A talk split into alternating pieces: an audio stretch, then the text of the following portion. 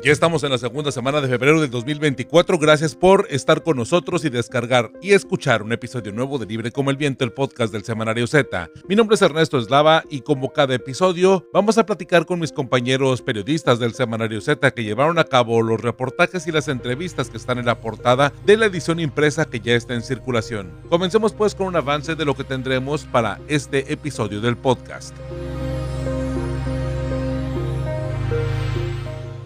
Mantente informado en el Semanario Z y súmate a nuestras redes sociales. En Facebook nos encuentras como Semanario Z, en Twitter como arroba Z Tijuana, en Instagram como arroba Z y en TikTok como Semanario Z. Visita también ztijuana.com.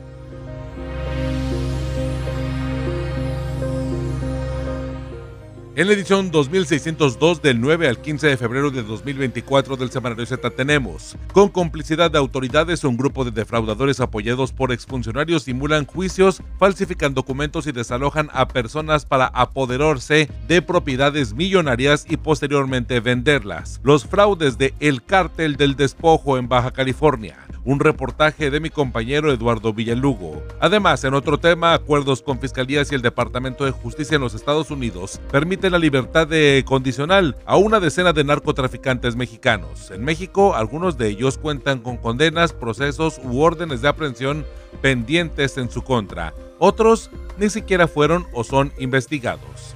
Narcos perdonados en los Estados Unidos, impunes en México. Un trabajo de investigaciones Z. Y además, en otro tema también de investigaciones Z, 15 ataques armados en tres meses por el control criminal de la garita de San Isidro. Violencia se recrudeció por la entrada de El Ranchero y el Apache. Las autoridades buscan a El Junior y la Morena. 15 ataques armados en la garita de San Isidro, aquí en la ciudad de Tijuana. Un trabajo, les comentaba, de investigaciones Z. Y en otro tema, en la coyuntura de las lluvias que se han registrado de las tormentas en la región, en la zona costa de Baja California, pues en la ciudad de Tijuana se han registrado 16 deslaves por lluvias, riesgo de más. Es un reportaje de mis compañeras Ana Karen Ortiz y Ángela Torres Lozano, en donde hablaremos acerca, acerca de los que actualmente se encuentra en la ciudad, las condiciones que tienen 17 zonas de deslizamiento activas. La más grande están en Camino Verde con 356 familias afectadas, además de Lomas del Rubí con 130 y Sánchez Tabuada con 450, al menos aquí en la ciudad de Tijuana. Estás escuchando Libre como el Viento, el podcast del Semanario Z. Narcotraficantes perdonados en los Estados Unidos, impunes en México, es lo que podemos leer en la página 12 del semanario Z que ya se encuentra en circulación. Un trabajo de investigaciones Z. Acuerdos con fiscalías y el Departamento de Justicia en los Estados Unidos permiten la libertad condicional a una decena de narcotraficantes mexicanos. Aquí en México, algunos de ellos cuentan con condenas, procesos u órdenes de aprehensión pendientes en su contra. Otros ni siquiera fueron o son investigados. De este trabajo, bueno, me acompaña mi compañero Luis Carlos Sáenz para poder hablarnos un poco acerca de lo que podemos encontrar en este trabajo periodístico. Luis Carlos Sáenz, bueno, pues de entrada los criminales mexicanos le temen un tanto a la justicia de los Estados Unidos, pero bueno, al parecer parece que es más benévola que la mexicana, ¿no? ¿Qué tal, Ernesto? Gusto saludarte, saludar a quienes escuchan esta emisión. Pues efectivamente, algunos de estos narcotraficantes mexicanos, cuando son detenidos en Estados Unidos, y muchas veces a petición precisamente de la Unión Americana y que aquí no cuentan con ningún proceso, ninguna causa, pues tienen miedo de ser extraditados. A otros, pues sabemos, los detienen cuando andan por allá en la Unión Americana. Un miedo que poco a poco se va desapareciendo por los ejemplos que hemos visto a últimas fechas que después de todo la justicia norteamericana puede ser más benevolente y más rápida que la mexicana, ¿no? Aquí en México lo que se tarda mucho es en definir su situación, pueden pasar años en la cárcel sin ninguna condena, pero en Estados Unidos se resuelve rápido y muchas de las veces de acuerdo a la colaboración que rindan para pues dar datos acerca de otros cárteles de las drogas, pues pueden obtener condenas muy benevolentes que además no hay que pasarlas dentro de prisión tras las rejas, sino muchas veces supervisados en libertad, eh, muchas veces acotados a no salir de algún distrito judicial, a veces se pueden mover por toda la Unión Americana, pero no pueden regresar a México, por lo menos mientras están en esa eh, libertad condicional. Estás hablando de por lo menos 10 individuos vinculados al narcotráfico, eh, muchos de ellos, eh, la mayoría pues son hombres. Estos personajes fueron catalogados en su momento como objetivo prioritario para los Estados Unidos o por lo menos relacionados con los más importantes capos mexicanos y han servido eh, para pues atestiguar en casos importantes como el juicio del siglo, el del narcotraficante Joaquín El Chapo Guzmán o recientemente el año pasado el del exsecretario de Seguridad Pública Federal, Genaro García Luna, que fue funcionario en los sexenios anteriores, sobre todo en el de Felipe Calderón, fue el secretario de Seguridad. Sí, porque vemos, por ejemplo, el caso de, que revelamos en el semanario Z la, semana pasada, el caso de El Vicentillo, del que pues precisamente mm, ya liberado y bueno, pues que a final de cuentas parece, aparecen estas fotografías en los Estados Unidos pues un tanto pues digo, han pasado los años y tal, pero pues a final de cuentas libre, ¿no? Eh, por haber aceptado precisamente estos acuerdos para poder testificar o para poder, eh, como lo relatamos, delatar, ¿no? A algunos de sus socios, algunos de sus cómplices. Y bueno, pues a final de cuentas recibir estas, eh, estos beneficios, ¿no? Lo benevolente de la, de la justicia norteamericana. Sí, y no nada más Vicentillo, fíjate que estamos hablando de varios de los Zambada, porque se supone que el objetivo principal en la actualidad para el gobierno estadounidense de detener a un narcotraficante, pues lo es en la persona de Ismael El Mayo Zambada, por quien se ofrecen 15 millones de dólares. Sin embargo, ya han estado presos el hermano de El Mayo, me refiero al rey Zambada, ya ha estado preso el Vicentillo, el hijo mayor, ya ha estado preso también en la Unión Americana Ismael Zambada Imperial, el Mallito Gordo, y los tres han seguido el mismo camino. Es decir, han sido condenados, eh, los dos primeros que mencioné han servido como testigos en juicios importantes, mientras que el tercero pues logra una condena benevolente eh, aportando información. Incluso por ahí, eh, en tiempos en que se detuvo a Rafael Caro Quintero, pues salió Ismael Zambada Imperial. En el caso del rey Zambada se convirtió en uno de los testigos estrellas en los juicios del Chapo Guzmán y de García Luna. Él, el 15 de febrero de 2020 salió de prisión, al menos ya eh, la Oficina Federal de Prisiones, el BOP, ya no lo reporta como preso y aparece o reaparece a mediados de noviembre de 2020 como testigo en el caso de García Luna, ya estando libre y seguramente pues eh, vigilado, custodiado o supervisado por la justicia norteamericana. El rey Zambada fue eliminado de la lista del Departamento del Tesoro el 12 de mayo de 2021. El Vicentillo también fue eliminado ya de esa lista después de que a mediados de 2021 se supo que ya no se encontraba preso y en el caso de El Mallito Gordo, pues estamos hablando que él fue extraditado apenas el 19 de diciembre de 2019, fue condenado en Estados Unidos y en julio de 2022 ya se encontraba libre. Incluso aquí en Tijuana se promovió una demanda de amparo, pues para ver si tenía algún asunto, alguna reaprensión, pero Mallito Gordo no ingresó a territorio nacional. Claro, se quedan allá disfrutando. Y me parece bien, bueno, muy peculiar, ¿no? Porque al final de cuentas, bueno, pues acusa de este tráfico, o bueno, relacionados con el tráfico de drogas, ¿no? Con el tema de delitos contra la salud y tal, pero pues al final de cuentas los, los dejan, digo, bajo sus acuerdos y condiciones y características, pero bueno, pues pareciera incluso pensarse como en una doble, pues no sé si moral, pero pues sí doble como visión o perspectiva de las cosas. Además, hablabas de otros personajes, Luis Carlos, eh, ¿qué otros pendientes tienen en México, eh? Bueno, de acuerdo a lo que investigó el equipo de investigaciones Z, hay eh, una lista que se completan por lo menos los 10. Obviamente hay muchos más, algunos de ellos que sí están actualmente presos en México, como sería el caso de Eduardo Arellano Félix, o cuando salió el Güero Palma también, aquí al entrar a México fue encarcelado y a la fecha siguen ambos personajes presos, pero de los que gozan de impunidad, se habla de Sergio Villarreal eh, Barragán, el grande, este hombre de la organización criminal de los Beltrán Leiva, que en Estados Unidos se declaró culpable, se acogió al programa de colaboradores y salió de la cárcel en diciembre de 2019. En México cuenta con una orden de aprehensión que se dictó en 2020, pero hasta la fecha se desconoce si Villarreal ha ingresado a territorio nacional. Otra persona que también fue liberada fue Jessica Joana Oseguera González, mejor conocida como la negra hija del líder del cártel Jalisco Nueva Generación, el Mencho. Esta joven fue aprendida en Estados Unidos en 2020, en febrero, cuando eh, iba a acercarse a un sitio donde se realizaría una audiencia por la extradición de su hermano el Menchito.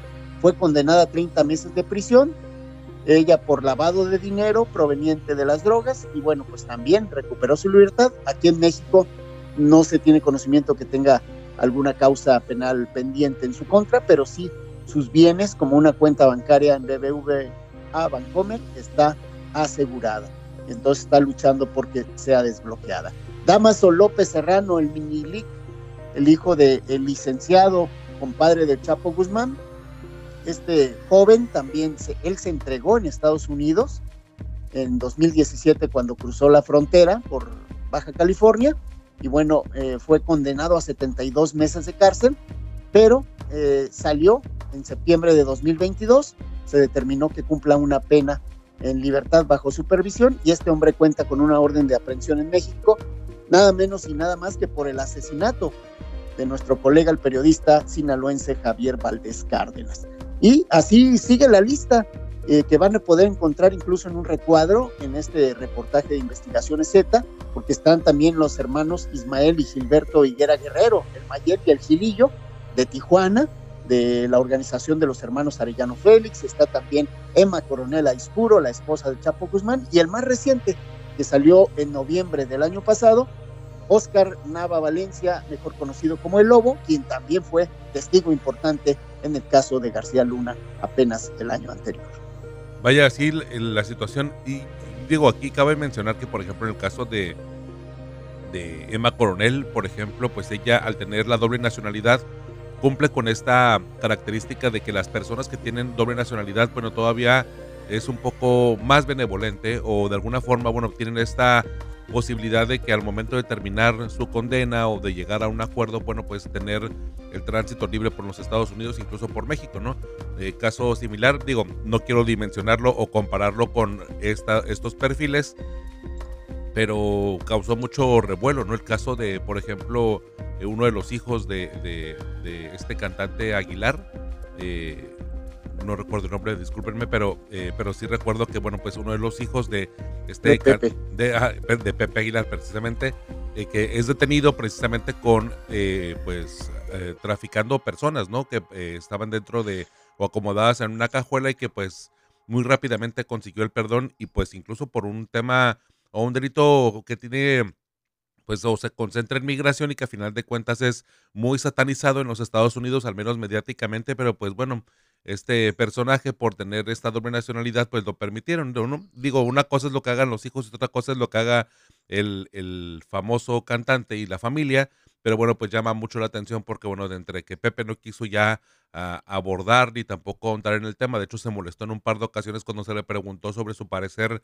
del actuar de su hijo pero el, hecho es que creo que al momento de que se enfrentan a la autoridad estadounidense en delitos que pudieran pensarse que son mucho más eh, rudos por el tema tan eh, ríspido que tienen mediáticamente, pues simplemente pues de pronto no lo es, ¿no? Creo que es mucho más el miedo a que sean muy tajantes en Estados Unidos o mucho más duros en las condenas, pero pues son diferentes situaciones que en México, pero bueno, pues tienen sus peculiaridades y aquí un poco se revelan con estos eh, procesos que llevan estos personajes que ya estamos mencionando, eh, Luis Carlos.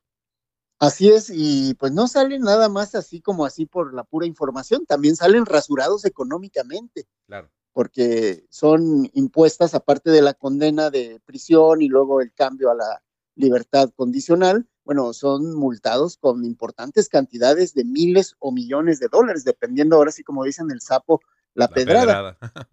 Y sí, si eres estadounidense, pues ya no sufres esa cuestión vergonzosa de la deportación y que acá te estén esperando al otro lado de la frontera, como ocurrió en el caso de Eduardo Arellano, como ya lo mencionábamos, o del Güero Palma, y que actualmente pues están presos. En el caso de Emma Coronel, bueno, apenas salió el 13 de septiembre del año pasado y ya después la vieron en una fiesta en Los Ángeles cuando se supone que no podía salir del distrito judicial donde había sido sentenciada luego reapareció en público también, otorgó entrevistas a medios internacionales, a una revista francesa, y bueno, pues no, parece que no la está pasando nada mal Emma Coronel durante el periodo que le falta por cumplir su condena ya libre.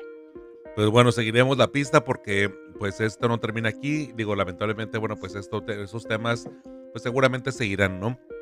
Conforme vayan este pues arrestando o identificando a los nuevos este pues eh, objetivos no que tengan las autoridades de Estados Unidos y a los procesos que se lleven en México. Muchísimas gracias Luis Carlos. Tus redes sociales para mantenernos en comunicación para poder seguir pues un poco compartiendo esta información y bueno pues tener en claro cuál es eh, la realidad en esta esfera no de un tanto de los procesos que se llevan a cabo en el marco del narcotráfico en la red social ex Twitter, ahí estoy como arroba Sainz Luis Carlos a sus órdenes para cualquier comentario. Ahí tendremos esta retroalimentación.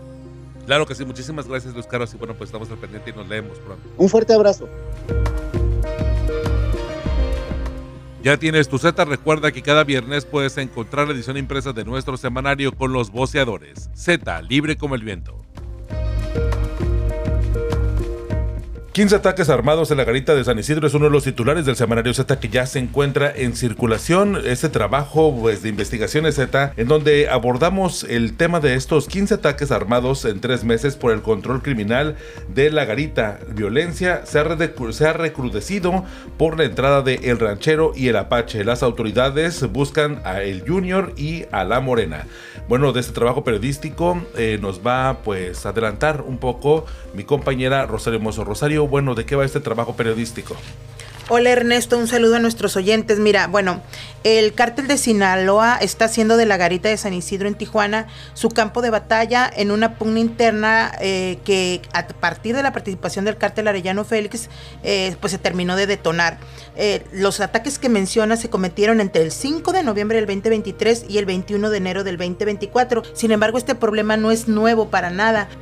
la prensa lo bautizó como el cártel de la línea. Las denuncias en la contra de este de estos grupos surgieron a partir del 2019, cuando los ciudadanos que cruzaban a San Diego con frecuencia y se veían afectados por uno de las células de personas que andaban a pie entre las filas eh, como vendedores de cobijas y ese tipo de cosas, eh, lo que hacían era atravesarse para impedir que la gente que llevaba horas haciendo fila pudiera continuar y le abrían el paso a personas a las que les cobraban, no, bueno, desde 20 dólares hasta 300 dólares o más dinero.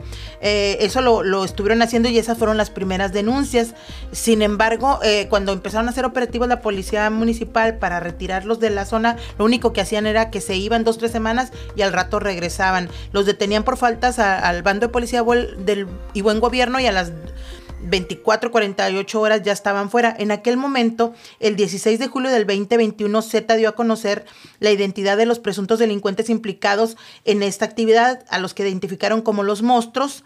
Eh, porque eran hombres muy grandes y robustos, y los, las cabecillas eran Mario y Armando Provencio Vibriesca. Ellos fueron señalados por las autoridades y eh, nada más que los decían que eran inofensivos, porque nada más hacían esto, según ellos, ¿no? De obstruir la línea y en algunos casos sus secuaces robaban las, las cadenas de las señoras, los veían como de bajo perfil y sin embargo pensaban que el otro grupo, el, los contrarios, los 18 eran los que estaban dedicados a la venta de droga y a delitos de mayor envergadura. En, en aquel entonces tenían identificado a un sujeto, Omar Martínez, al que recién acaban de asesinar. Entonces no había nombres del cártel de los 18 o de la célula de los 18. A la fecha estamos en la misma situación. Esto fue en, 2000, en 2021. Ahora en enero, del, en enero, febrero del 2024, la policía y la fiscalía están en la misma. Solo tienen identificado al grupo o, a los operadores en la zona de los monstruos y, del, y de la célula de los 18 no hay nada. Por parte de los monstruos siguen considerando en la cabeza a los hermanos Mario y Armando Provencio Vibriesca, pero además identificaron a Juan de Dios Santiago Fuentes, a Víctor Heredia Estrada, a Francisco Javier Núñez y a un sujeto llamado Ignacio Ruiz Aragón.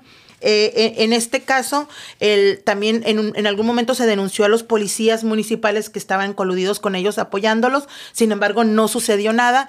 Esta semana Z recibió una nueva denuncia por parte de un médico que, en, eh, que atestiguó primero y después preguntándole a sus clientes se dio cuenta que los, estos sujetos de, la Secretaría de Seguridad Pública con, que traen chalecos estaban haciendo lo mismo, cobrándole a la gente de 20 a 70 dólares para dejarlos entrar por el, lugar de la caseta médica. Eh, esta denuncia, bueno, se ha reiterado en los últimos, desde el 2019 a la fecha y no ha sucedido nada. Z cuestionó o preguntó a la autoridad y hasta al cierre de edición no tuvo respuesta. Eh, bueno, y bueno, eh, eso es lo que es, a, grandes rasgos es lo que está sucediendo en la línea. Sí, de acuerdo a pues esta información, de hecho facilitada por las autoridades, ya se han intentado asesinar a las cabecillas de esta célula denominada de los monstruos. Así es, o sea, la, violencia escaló y como lo mencionaste tú al, inicio, escaló porque por el lado de los monstruos solicitaron apoyo y lo obtuvieron del cártel arellano, por el lado de, de, del Apache, y, por el lado de los 18 tienen el apoyo del cártel de Sinaloa, por el lado del ranchero, y, los monstruos ya intentaron ser eh, asesinados, los líderes, los hermanos, los hermanos Provencio, al... a a Mario, el, uno de ellos, lo trataron de matar desde noviembre del, del 2022. En ese año, él lo balacearon ahí cerca de, la, de la caseta médica y por sus medios llegó al hospital general para que lo atendieran. Se dio cuenta que no era muy grave, se negó a declararse, de, hecho firmó su alta y no hizo más ruido. Eh, ahora en fechas recientes, el 2 de diciembre del, del 2023, hace apenas algunos días, en el Paseo de los Héroes, también su hermano Armando Provencio fue también baleado en, en, la, en, esa zona. En este caso llegó la, autoridad para atenderlos. Los testigos dijeron que el homicida se había, huido con rumbo a la canalización. Detuvieron a un sujeto saliendo de la canalización de acuerdo a las características que habían manifestado los, los testigos. Y este hombre lo único que admitió eh, fue que él sí había participado. Se llama Jesús Encinas Anaya. Él dijo que sí había participado, que había sido uno de los participantes, pero después se negó a hablar ni de sus jefes ni de nada. En este momento está siendo procesado. Supuestamente debería, su juicio debió haber empezado ahora la primera semana de febrero, pero la fiscalía solicitó una ampliación de término, entonces todavía no le dicen cuánto va a ser, pero ellos esperan por lo menos dos meses más. Este es el segundo hermano de los, de los, de los cabecillas de los monstruos que, que, fue atacado. Los dos eh, salieron... Eh, heridos, pero sobrevivieron. Eh, no, no tuvo la misma suerte el 5 de diciembre, tres días después de que balearon a, al, hermano de los Provencio, eh, mataron a Osmar Alexis Gaona Fabián, también identificado como uno de los cabecillas de este grupo. Igual en este caso no hubo detenciones y bueno, en, estos 15 ataques por lo menos eh, las autoridades, la mesa de seguridad tiene eh, identificados a cuatro líderes del grupo de los monstruos en, en, esta serie de 15 ataques. Lesionados, dos sobrevivieron y los otros murieron. Sí, es, es peculiar porque, bueno, este tema de hecho lo hemos abordado en diferentes puntos y creo que incluso la oportunidad de que las autoridades eh, pues se refieran por la zona en la que han sido algunos de esos ataques, que son propiamente los carriles de cruce, que eso creo que hay que un poco también destacar dentro de toda la problemática, creo que estamos retratando aquí en, el, en la edición impresa del semanario Z, es que está transitando por la zona donde los automovilistas, tanto eh, turistas o, ciudadanos binacionales, es decir, que tengan algunos intereses en Tijuana y otros en, en San Isidro o en San Diego, pues a final de cuentas utilizan estos, estos carriles y eh, comentaba el secretario un poco, siento que de manera un poco ligera, por así llamarlo, por catalogarlo de una manera, su respuesta que, eh, que, no, que no corría ningún turista a riesgo, pero pues a final de cuentas los homicidios y los ataques, o sea, los disparos, están registrándose ahí. Y hemos visto en otros casos, el que creo que tengo más fresco, es el de la 20 de noviembre, donde también pues autos en un congestionamiento vehicular, un tiroteo y muere un, un, un joven, ¿no? Este por una bala perdida. A final de cuentas eh, hay un arma de fuego o hay armas de fuego involucradas en una zona donde hay muchos inocentes transitando. A ver, en la frontera de la garita de San Isidro es el cruce más concurrido, más transitado. Están hablando, el, promedio que señalado por las autoridades es de 100 mil cruces, 20 mil a pie y 70 mil en carro.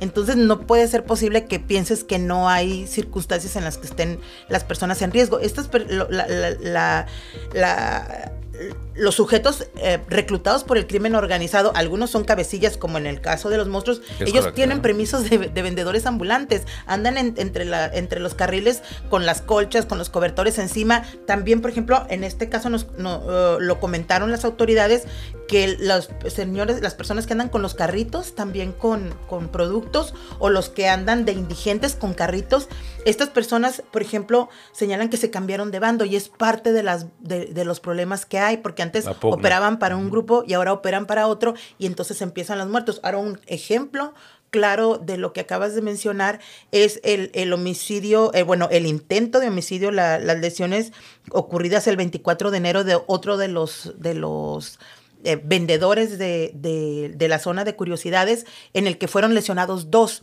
En ese caso, el, homicida que fue, eh, que fue detenido, él comentó que él le habían pagado estos sujetos apodados el Junior y la Morena, que, que operan para el cártel de los monstruos y que era, eh, o sea, que ellos están combatiendo a los, a los del 18 o matando a la gente que, que opera con los de la célula del 18 ellos, él, dice que él fue a, dispararle o a matar a uno de los hombres, al primero que le disparó, pero entonces un otro, otro trabajador de, la, de las curiosidades se le fue encima para tratar de detenerlo. Ignoramos qué relación tenga eh, esta persona, pero aparentemente él, solo trató de detener a la persona que iba huyendo y él dice, yo no te, a mí no me dieron dinero para que le disparara, yo no pensaba dispararlo, pero me, me, me dio miedo y, usé el arma en contra de él. Dice, yo no tenía lente y le pegó un rozón en el cuello. Entonces ahí hablamos, este señor ya es eh, aparentemente una, una víctima colateral. Claro. Nada más, y estamos hablando de un solo ataque, ¿no? Entonces, el, eh, estas y estas personas no les importa. Por ejemplo, trataron de, asesinar a este empleado de las tiendas de curiosidades porque dice que opera con un grupo criminal el, el 24 cuando huye el, el, el, homicida de este caso, él dice que les entrega al mentado Junior y la Morena les entrega la pistola y sigue corriendo. Esa misma pistola la, usaron dos días después para balear a otro empleado, un señor de sesenta y tantos años, ahí mismo en la zona de la garita. Entonces, eh, eh, eh, estas personas, su, su, o a lo que se dedican es a reclutar personas para matar o a matar. También tienen, en este momento ya las autoridades identificaron, por ejemplo, a, estos dos sujetos, no han mencionado sus identidades, trabajaron junto con la Fuerza Estatal de Seguridad y lo que están haciendo es que ya se dieron cuenta que participaron en otros dos homicidios en la zona norte. Entonces estamos hablando de una serie de actividades de gente que no le importa la vida. Entonces, ¿cómo puedes decir? Para empezar, ya no pueden mencionar a las personas. E, ellos operan para los monstruos que, según las autoridades, eran un grupo de bajo perfil que no significaba peligro. peligro dos, tres años después ya significan peligro. Entonces no pueden dejarlo pasar. Se dejó avanzar este problema. Así es. Y, ellos son, eh, bueno, digo nada más como para poder de alguna forma eh, concretar el tema, es de esta serie de, agresiones, pues a final de cuentas, ellos son, eh, o los que acabas de mencionar, el Junior y la Morena, ¿no? Así es, son los que han identificado, pero acuérdate que hay muertes de los dos lados. Entonces ya identificaron quiénes son los que están organizando los homicidios del lado de los monstruos, pero todavía falta quién, bueno, quiénes organizaron los homicidios o, los intentos de homicidio en contra de los jefes de esta otra célula. Al final de cuentas, lo que estamos viendo es que es una, es una zona en la que hay 100 mil personas cruzando, nada más cruzando, eh, eh, falta los que están vendiendo, los de los negocios, son personas que están en riesgo en medio de actividades que tienen que ver con robos, con extorsiones, con homicidios, entonces ya no es un operativo nada más de barrido, ya no implica nada más realizar un operativo de barrido como los que han hecho en todos estos años la, la policía municipal que van y levantan a los vagos, a los, o a de repente encuentran alguno con orden de, de aprehensión por venta de droga y una serie de cosas. Evidentemente esto necesita un trabajo más a fondo y, y porque más allá de lo que opinen, es, es evidente que hay eh, personas en riesgo. Sí, porque estamos hablando de estos temas, pero además, bueno, hay que sumarle, digo, un poco sin ser ave de mal agüero, pero pensar incluso también en el tráfico de personas, ¿no? Porque cuántas caravanas o cuántos, pues eh, sí, este, de alguna forma, organizaciones hay este, transitando por ahí y que hemos visto en operativos con brasileños, con, con centroamericanos, con sudamericanos, incluso con el tema de la crisis de, de Ucrania, bueno, pues nos tocó reportar en el Semanario Z muchos de estos casos en donde, pues a final de cuentas, es una estrategia para poder de alguna manera llegar a suelo norteamericano y solicitar asilo humanitario por eh, condiciones incluso de inseguridad y que a final de cuentas este, esta complejidad se viene a sumar a lo que ya estamos comentando que eh, transita entre el foro común y el foro federal. Y ese es otro de los delitos también que tienen bajo control estos grupos. Claro. Por eso es esa zona significa mucho dinero para, dinero para ellos. los acuerdos, es, en los recorridos que llegamos a hacer en algún momento, podíamos ver, o sea, entran personas que no son de la dinámica interna y se dan cuenta y te siguen, o sea, como reportero te siguen, eh, verifican quién es, quién no, se dan cuenta quién está entrando, quién no. La verdad es una zona muy compleja y como hay colusión de las autoridades también, aunque los, los jefes se nieguen a decir que sus policías estén implicados, pasan demasiadas cosas como para que no se den cuenta. Así es, pues muchísimas gracias Rosario por ayudarme a, darle pues, eh, pues un adelanto a los escuchas de lo que pueden encontrar en este reportaje delicado que a final de cuentas sigue siendo una continuidad de lo que ya hemos reportado en cuanto a la cómo es que ha crecido este problema de los monstruos, que bueno, recuerdo que ya hace algunos números también fue titular cuando precisamente se ventilaba el nombre de esta agrupación, cuando se apenas encendían como estos detalles hace pues cerca de tres años y a final de cuentas hoy, bueno, ya estamos viendo que la realidad pues se dejó crecer y la complejidad es mucho más grave de lo que entonces estábamos retratando en Z. Y si no pudieron entonces, ¿qué esperanzas tenemos ahora? Así es, pues esperemos que haya todavía alguna esperanza. Muchísimas gracias, Rosario. Nos escuchamos la próxima semana. Cada viernes por la tarde puedes descargar un episodio nuevo de Libre como el Viento, el podcast del Semanario Z. Encuéntranos en Spotify, Google Podcast o en iTunes. Suscríbete y no te pierdas Libre como el Viento, el podcast del Semanario Z. Los fraudes del cártel del despojo en Baja California es uno de los reportajes titulares del semanario Z que ya se encuentra en circulación que podemos leer en la página 8. Eduardo Villalugo nos va a platicar un poco acerca de esta complicidad con las autoridades, con un grupo de defraudadores apoyados por exfuncionarios que simulan juicios, falsifican documentos y desalojan a personas para apoderarse de propiedades millonarias y posteriormente venderlas. Eduardo, bueno, platícanos un poco acerca de este modus operandi y bueno, de qué va, de qué podemos encontrar de este trabajo periodístico.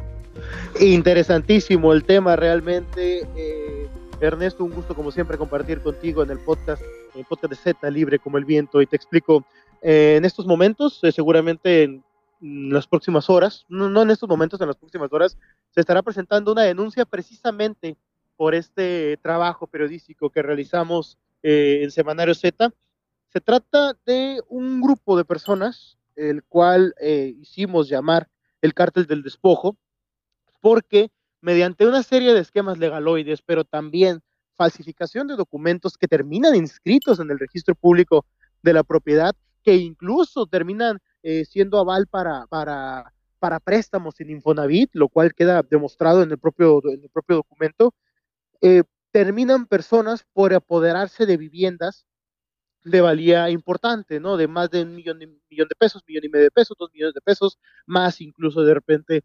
Esto, esta agrupación, dirigida, por así llamarlo, por un individuo conocido como Mario Ismael Cañedo, el cual, eh, pues, originario de Tijuana, ha replicado un esquema en el cual utilizan eh, notarías que ya han sido desechadas o que notarías eh, que terminaron siendo investigadas por casos de corrupción fuera del país para poner a su nombre propiedades que se encuentran ya sea en algún litigio o que han sido vendidas a empresas inmobiliarias.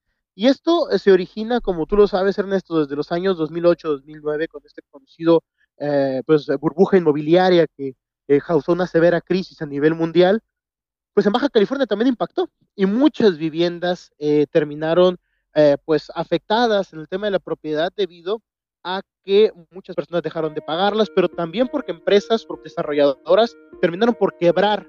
Entonces, todas estas viviendas, un gran porcentaje, por ejemplo, que pasaron a esta conocida hipotecaria su casita, la recordarás también en los años 2010, 2009, que era utilizada para financiamientos y compra de viviendas, pues todas estas viviendas terminaron en los bancos como cartera, como una especie de, de, pago por acreedores. Todas estas viviendas, que son miles a nivel en todo el país, se volvieron eh, pues prácticamente eh, pues un área de oportunidad para este sector. Las, viviendas fueron vendidas, algunas de ellas a empresas inmobiliarias, y estas empresas por tener en paquete grandes cantidades de viviendas, ah, pues muchas de ellas se encuentran pues bajo su protección. Lo interesante es que eh, muchas de ellas no han podido ser inscritas por una cuestión u otra cuestión en los registros públicos de la propiedad por la cantidad de viviendas, por eh, algunas liberaciones y mil factores. Estos procesos, por así llamarlo, que están en el limbo, han beneficiado a este sector, a este cártel del despojo, para, mediante documentos falsos, registrarlos en el registro público de la propiedad, eh, registrarlos para poder obtener beneficios de Infonavit y apoderarse de estas viviendas.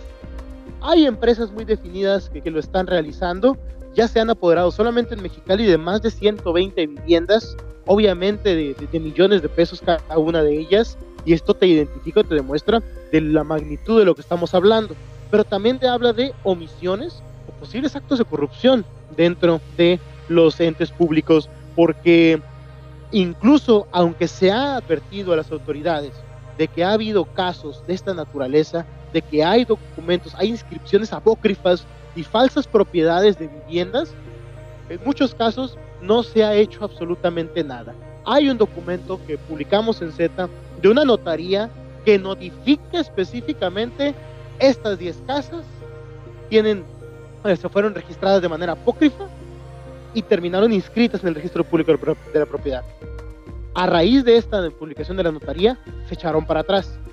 Pero son muchísimas, son muchísimas viviendas que empresas se atribuyen la propiedad y son falsas. Y que incluso lo que lo vuelve peor es que terminan estando inscritas y registradas y la gente que acude a comprarlas por estar en un documento oficial considera que son reales y con toda la confianza del mundo las adquiere. ¿Qué pasa después? Llega una inmobiliaria, se presenta una inconformidad e inicia un juicio por algo que una persona compró de manera legal Ahí es donde radica el problema. Tenemos eh, información de que hay exfuncionarios y funcionarios que de alguna manera han estado implicados en estos casos. Y pues bueno, la verdad es que imagínate, en Mexicali y en Tijuana, tan severo problema que tenemos de las de viviendas, hay un área de oportunidad que le está aprovechando de manera ilícita un grupo de supuestos inmobiliarios. Sí, eh, quiero destacar eso, ¿no? Que el, lo que comentas muy bien, el hecho de, de las que aparezcan ya en el registro público, pues a final de cuentas, cualquier, eh, pues vaya, cualquier interesado, cualquier comprador estaría confiado, ¿no? Que de por sí es difícil, siendo muy claros y en este espectro de los interesados que quieran comprar su casa, sé que quienes ya compraron o quienes ya pudieron de alguna manera tener este, este privilegio, digo, porque ya es un privilegio de comprar una vivienda en Baja California por los altos costos que tienen, incluso las más económicas, pero este, si ya se animan a todo esto, pues saben perfectamente que, bueno, pues al momento de llegar al proceso, de llegar al registro público, pues a final de cuentas, creo que muy pocos lo hacen de manera presencial, ¿no? O sea, me refiero a que usualmente algún intermediario les ayuda, usualmente algún este despacho, y usualmente incluso Infonavit, en fin, ¿no? Como que son otros pasos o otros intermediarios que lo hacen. Pero imagínense que al momento de hacerlo, o ustedes presencialmente se encuentran con que pues el registro sí se encuentra ante las oficinas gubernamentales, pues seguramente eso les da cierta tranquilidad, cierta paz, ¿no? De alguna manera de certezas y que y saber que o no imaginarse que este es prácticamente comprar un problema o de alguna manera, bueno, pues vislumbrar que en un futuro este van a poder tener que eh, disputar esta vivienda o esta compra que hicieron de manera de buena fe y legal contra otros, pues la verdad es muy complicado. Yo recuerdo un caso, digo que no tiene nada que ver con esto que se expone, pero coinciden en, el tema de la, vivienda que se, que se vende, en este caso en una colonia aquí en Tijuana, que se vendieron los terrenos que pues a final de cuentas también con mediante Produza, o sea, mediante una este, herramienta o un área de gobierno, en donde, bueno, pues se venden los terrenos y a los años aparece un verdadero dueño y bueno, pues están en esta disputa y creo que llegaron a un buen acuerdo económico en donde no se tenía que pagar completamente el terreno, pero que sí tener que amortizar uno. Y además de que, bueno, pues el pleito surgió eh, prácticamente entre 10 y 15 años después de que los eh, compradores lo hicieron. Aquí la verdad me parece que la complejidad todavía es mucho más este, pues rebuscada, pero pues lo que se bien se señala es el tema de la, de, pues de esta pues de, esta complicidad con exfuncionarios públicos y que a final de cuentas estos documentos llegan pues a los registros en donde uno pensaría que ahí es en donde ya se evaluó, valoró y que a final de cuentas es un filtro innegable ya de tener la posesión o la propiedad de una vivienda, ¿no? ¿Es Eduardo? Sí, totalmente. Eso es donde, donde se vuelve todavía más preocupante, ¿no? Y mucho más complejo, ¿no? Y, y, y, y, al final eh, se vuelve o se transforma en mayor incertidumbre en el proceso de, adquisición de vivienda e incluso de tenencia de la propia vivienda. Porque como lo comentas, puedes pasar 5, 8 años, 3 años, un año de haber adquirido una deuda o haber adquirido una vivienda, dependiendo de las condiciones que, económicas que tengas, y que resulta que te digan, ¿sabes qué? Pues no es tu casa. ¿Sabes qué? Pues yo tengo derechos. ¿Sabes qué? La casa era mía realmente y está registrada o tengo estos documentos y se enturbia realmente la certeza en la tenencia de la vivienda. Y nomás como un dato extra, hay un proceso, hay un caso específico en el cual se vuelve muy interesante. Esta persona de que, que mencioné un momento, Mario Cañedo, pues eh, es, curioso porque trabajó para una de las empresas de las que menciono. Luego eh, su hermano, obviamente también de los mismos apellidos, eh, se vuelve representante legal de la empresa, de otra empresa, y su esposa, de nombre Cindy Gómez, termina por demandar a la empresa de su hermano para apoderarse de unas viviendas en las cuales querían cambiar la propiedad. Lo más interesante de esto es que tanto el cuñado como la esposa tienen otra empresa inmobiliaria, de los cuales también son propietarios, que es de reciente creación y que pues en condiciones curiosas, eh, cuando se dieron cuenta que ya estaban siendo identificados con empresa, se da este supuesto litigio que supuestamente gana la esposa al cuñado, y pues pareciera que quieren trasladar todas las propiedades de una empresa a otra. Y esto, pues es una simulación de un juicio prácticamente. Sí, vaya, la, la forma en la que se van involucrando para poder de alguna manera, pues hacer notar como que si hubiera alguna disputa legal y bueno, pues, quedarse precisamente con estas, con estas viviendas y pues a final de cuentas un tema eh, bastante delicado, más por el agravante de que el mercado, pues en Baja California y en general, bueno, perdón, en particular en Tijuana y en Mexicali, bueno, pues el tema de la vivienda, pues ha surgido como un tema de las de las situaciones mucho más este, redituables, más costosas. A final de cuentas es un tema pues que ha subido mucho en cuanto a sus valores y sus este, poderes adquisitivos para poderlas conseguir.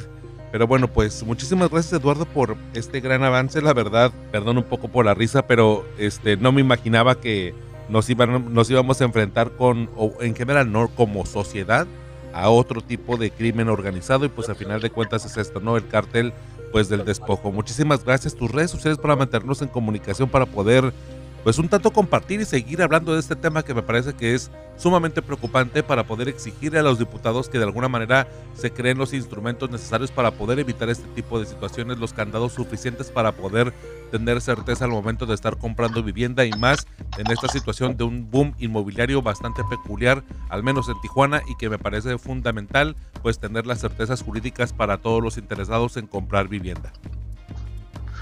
Sin duda, pero bueno, te comento mis redes sociales, Ernesto eh, Villalugo Informa en la página de Facebook, eh, Eduardo Villa, no Villalugo, perdón, en la página de TikTok y Eduardo Villa Z en ex antes Twitter. Perfecto, muchísimas gracias Eduardo. Yo voy a seguir presumiendo, yo soy fan destacado de, eh, de Villalugo Informa, así que eso nadie me lo quita. ni siquiera yo, ni siquiera yo lo voy a hacer para nada. No, sí, de hecho sí, ¿eh? y te lo agradezco. Muchas gracias, Ernesto. Eh, y qué, buenos gustos tienes. Qué buenos gustos tienes, cara. Así es. Exquisitos para informarme. Muchísimas gracias, Eduardo. Abrazo Ernesto a ti y a todo el equipo. Recibe todas las noticias por WhatsApp, entra a ztijuana.com y en la portada de nuestro sitio encontrarás el enlace para suscribirte al canal por WhatsApp del Semanario Z. Llévanos en tu celular.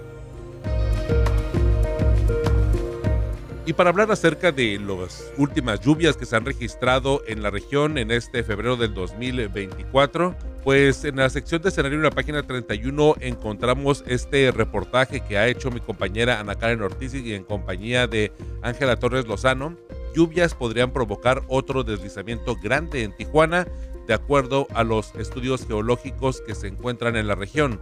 Y bueno, actualmente la ciudad tiene cerca de 17 zonas de deslizamiento activas. Las más grandes eh, es como Camino Verde con 356 eh, familias afectadas, Lomas del Rubí con 130 y además Sánchez Tabuada con 450.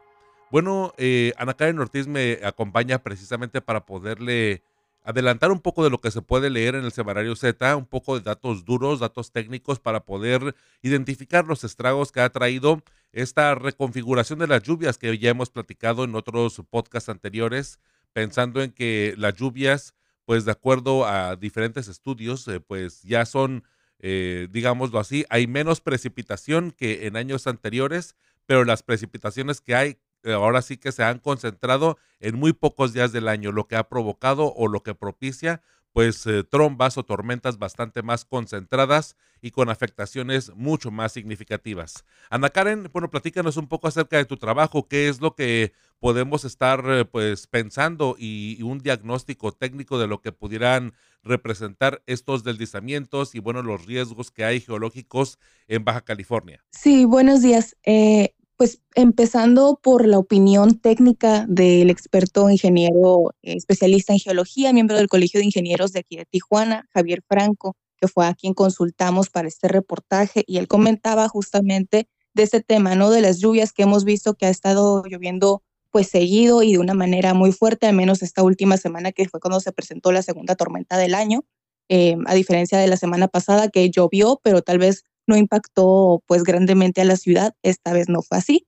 Em, y el ingeniero comentaba justamente de esta parte de si de continuar lloviendo como ha estado lloviendo esa última semana por más tiempo en la ciudad, em, pues podría ocurrir otro grande deslizamiento justamente como los que acabas de mencionar, ¿no? El de Lomas del Rubí, el de Camino Verde, el de Sánchez Tabuada, eh, este tipo de deslizamientos que ya hemos visto las afectaciones que pueden causar y que hasta la fecha ahí siguen las familias sin recibir ningún tipo eh, de ayuda y pues con sus casas totalmente destrozadas, o sea, perdieron todo su patrimonio. Y él comentaba que eso es justamente por el tipo de suelo de Tijuana, que en general pues es un tipo de suelo que no tiene gran capacidad de absorción del agua.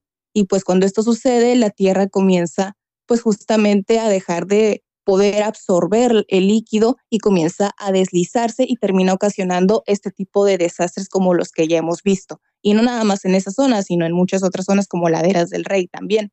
Y también comentaba justamente, pues, esta parte de cuáles serían las zonas que en dado caso de poderse presentar un deslizamiento de grandes proporciones serían las más propensas. Y en este caso es justamente la cordillera que él le llama desde la colonia Cumbres de Juárez hasta la presa. Toda esa cordillera, todas esas colonias que pues son las que están ahí habitando en esa zona, son las que corren peligro de que se les pueda presentar un deslizamiento mayor. Y pues no vamos tan lejos. En esa cordillera ya se han presentado incidentes. No está, por ejemplo, Laderas del Rey, el mismo Lomas del Ruiz, que ya acabamos de mencionar, el desastre, el deslizamiento de Sánchez Tabuada, los derrumbes de las casas. O sea, ya se han presentado deslizamientos en esa cordillera y por lo tanto no es descabellado pensar que pudiera presentarse otro de grandes proporciones. Aquí llama, llama mucho la atención porque, bueno, has comentado estas que ya hemos visto, digo, muy eh, lamentablemente, por ejemplo, todas es, esta zona que de, de, donde se registró el derrumbe de dos viviendas, eh, o bueno, de dos edificios, eh, precisamente el año pasado, y llama mucho la atención porque además, bueno, eso se suma un tanto los riesgos o agravan el riesgo con los cortes irregulares que hay de diferentes, pues, cerros, ¿no? A final de cuentas, la construcción y este tema de la falta de inspección, ¿no? Y de incluso una regulación más rigurosa para poder evitar que los eh, fraccionamientos que son asentados luego de cortes de cerros o luego de adecuaciones topográficas, bueno, pues no vayan a terminar pues impactando en las viviendas que se construyen sobre o debajo de este tipo de cortes, ¿no? Que me parece pues bastante eh, interesante y puntual cómo manejarlo porque creo que Tijuana precisamente topográficamente se caracteriza por este tipo de indicadores. Eh, cabe un poco señalar que de acuerdo a CICESE, y esto lo viene en, el reportaje que está ahora sí que en la página siguiente ahí de, de, de, este, de este trabajo que nos comenta Ana Karen, en la página precisamente eh, 32, en donde, bueno, pues ponemos un poco en evidencia los, el análisis que hace CICESE, en donde durante estos, eh, pues vamos a decirlo así, tres días de lluvia, que fue la que se registró a finales de enero y estas eh, pues prácticamente dos tormentas que se han registrado en febrero, las dos acumulan 161 milímetros de lluvia, que prácticamente esto representaría el 65% de lo que pues llovería, ¿no? O lo que se espera de lluvia en total en el año, dado que pues en la región, en la zona costa de Baja California, en promedio anual llueven pues 255 milímetros. Esto de acuerdo al histórico, ¿no? Que lleva a cabo el monitoreo el CICESE, este Centro de Investigación Científica de Educación Superior en Ensenada. Y cabe mencionar que, bueno, pues está lo que comenta Sana Karen, pues a final de cuentas es el reflejo de que estas dos últimas lluvias pues eh, tienen un poco más de estragos o estragos diferentes, no sé si llamarle más o, que sean diferentes, porque la primera lluvia pues saturó la poca absorción que tiene la tierra y pues a final de cuentas el resto, bueno, pues ya no tenía cómo absorberse y pues hemos visto pues incluso imágenes de la canalización del río, pues que lamentablemente no vemos tan seguido porque casi no llueve en, la región, pero bueno, ya hemos visto, bueno, pues que el nivel de, del agua que corre por ahí pues ha aumentado significativamente, ¿no? Sí, y es justamente ese acumulado de agua lo que podría ocasionar que de continuar lloviendo de esa manera, esas zonas que ya son propensas porque ya se les ha presentado deslizamientos y deslizamientos grandes como lo son estos que ya, ya mencionamos, eh, pues puedan ocurrir otro gran deslizamiento como el que pasó en Camino Verde. Así es. Pues bueno, este, muchísimas gracias por ayudarme, por apoyarme en, en adelantar un poco ese trabajo periodístico que se pueden que se puede revisar estas advertencias que se hacen por parte de los expertos, tanto eh, en geología como eh, precisamente en el departamento de CICESE, incluso, bueno, pues el tema de la eh, recomendación que hacen algunos de los organismos, incluso, bueno, CESP, CICESE y también, bueno, la Cámara Mexicana de la Industria de la Construcción, en donde se advierte que, bueno, Tijuana ya requiere de esta infraestructura enterrada, como se le conoce coloquialmente en el argot ahí de los arquitectos y de los ingenieros civiles, porque pues a final de cuentas eso es lo que ayudaría a que las calles, a que las vialidades sean mucho más transitables en, esta, en estos temporales, aunque sean muy este, escasos, pero a final de cuentas hay que reconocer que tanto el calentamiento global como este, pues las condiciones en las que llueve en la región, pues ya han cambiado, ya no son eh, iguales a las de los años 70 y 80, que a final de cuentas ahí es donde se concentra la mayor parte de la infraestructura que se construyó, que ahora tiene al menos las zonas más eh, concurridas de la ciudad de Tijuana. Muchísimas gracias Ana Karen en tus redes sociales para mantenernos en comunicación. ¿Cómo encontrarte? Sé que estás muy activa en Instagram, ¿no? Sí, en Instagram, que es donde todo el mundo me puede localizar y donde siempre estoy al pendiente, estoy como Ana-Ortiz 1395. Perfecto, Ana Karen, muchísimas gracias y nos escuchamos pronto. Muchas gracias a ustedes, un gusto. Muchas gracias por acompañarme este viernes, un viernes más por la tarde, donde puedes descargar un episodio referente a nuestra edición impresa del Semanario Z. Gracias por acompañarnos y también gracias a mis compañeros Ana Karen Ortiz, Eduardo Villalugo y Luis Carlos Sainz por su participación en este episodio del podcast. También gracias a mi compañera Rosario Mozo, editora general de información, Adela Navarro Bello y a René Blanco, codirectores del Semanario Z y el valioso apoyo de todo el equipo de periodistas y del personal administrativo del Semanario mi nombre es Ernesto Eslava, me encuentras como arroba Ernesto Eslava en todas las redes sociales. Los espero el próximo viernes en Libre como el Viento, un podcast del Semanario Z.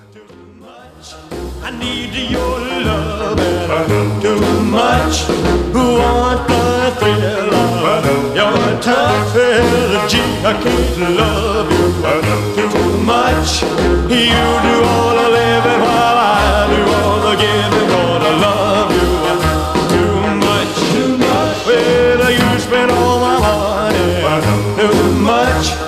I have to share you, honey. Too much. When I want some loving, you're gone. Don't you know you're treating your daddy wrong? Now you got me started. Don't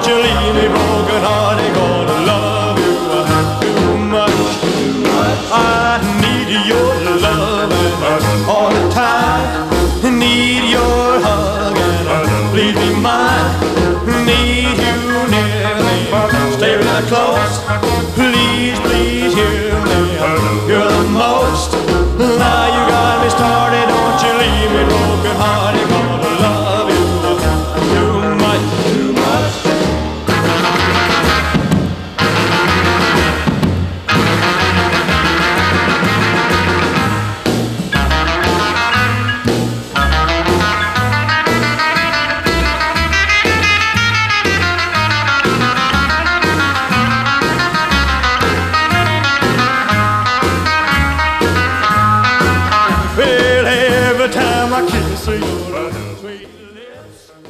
que escuchamos es Too Much, que el 9 de febrero de 1957 llegó pues al número uno de las listas de popularidad de Estados Unidos, una canción de Elvis Presley, uno de sus éxitos que marca una distancia bastante fuerte con la energía que se manejó durante sus primeros discos, durante sus primeras publicaciones. Aquí Elvis Presley ya se acercaba mucho más a las baladas, pero en el mismo sentido del rock and roll.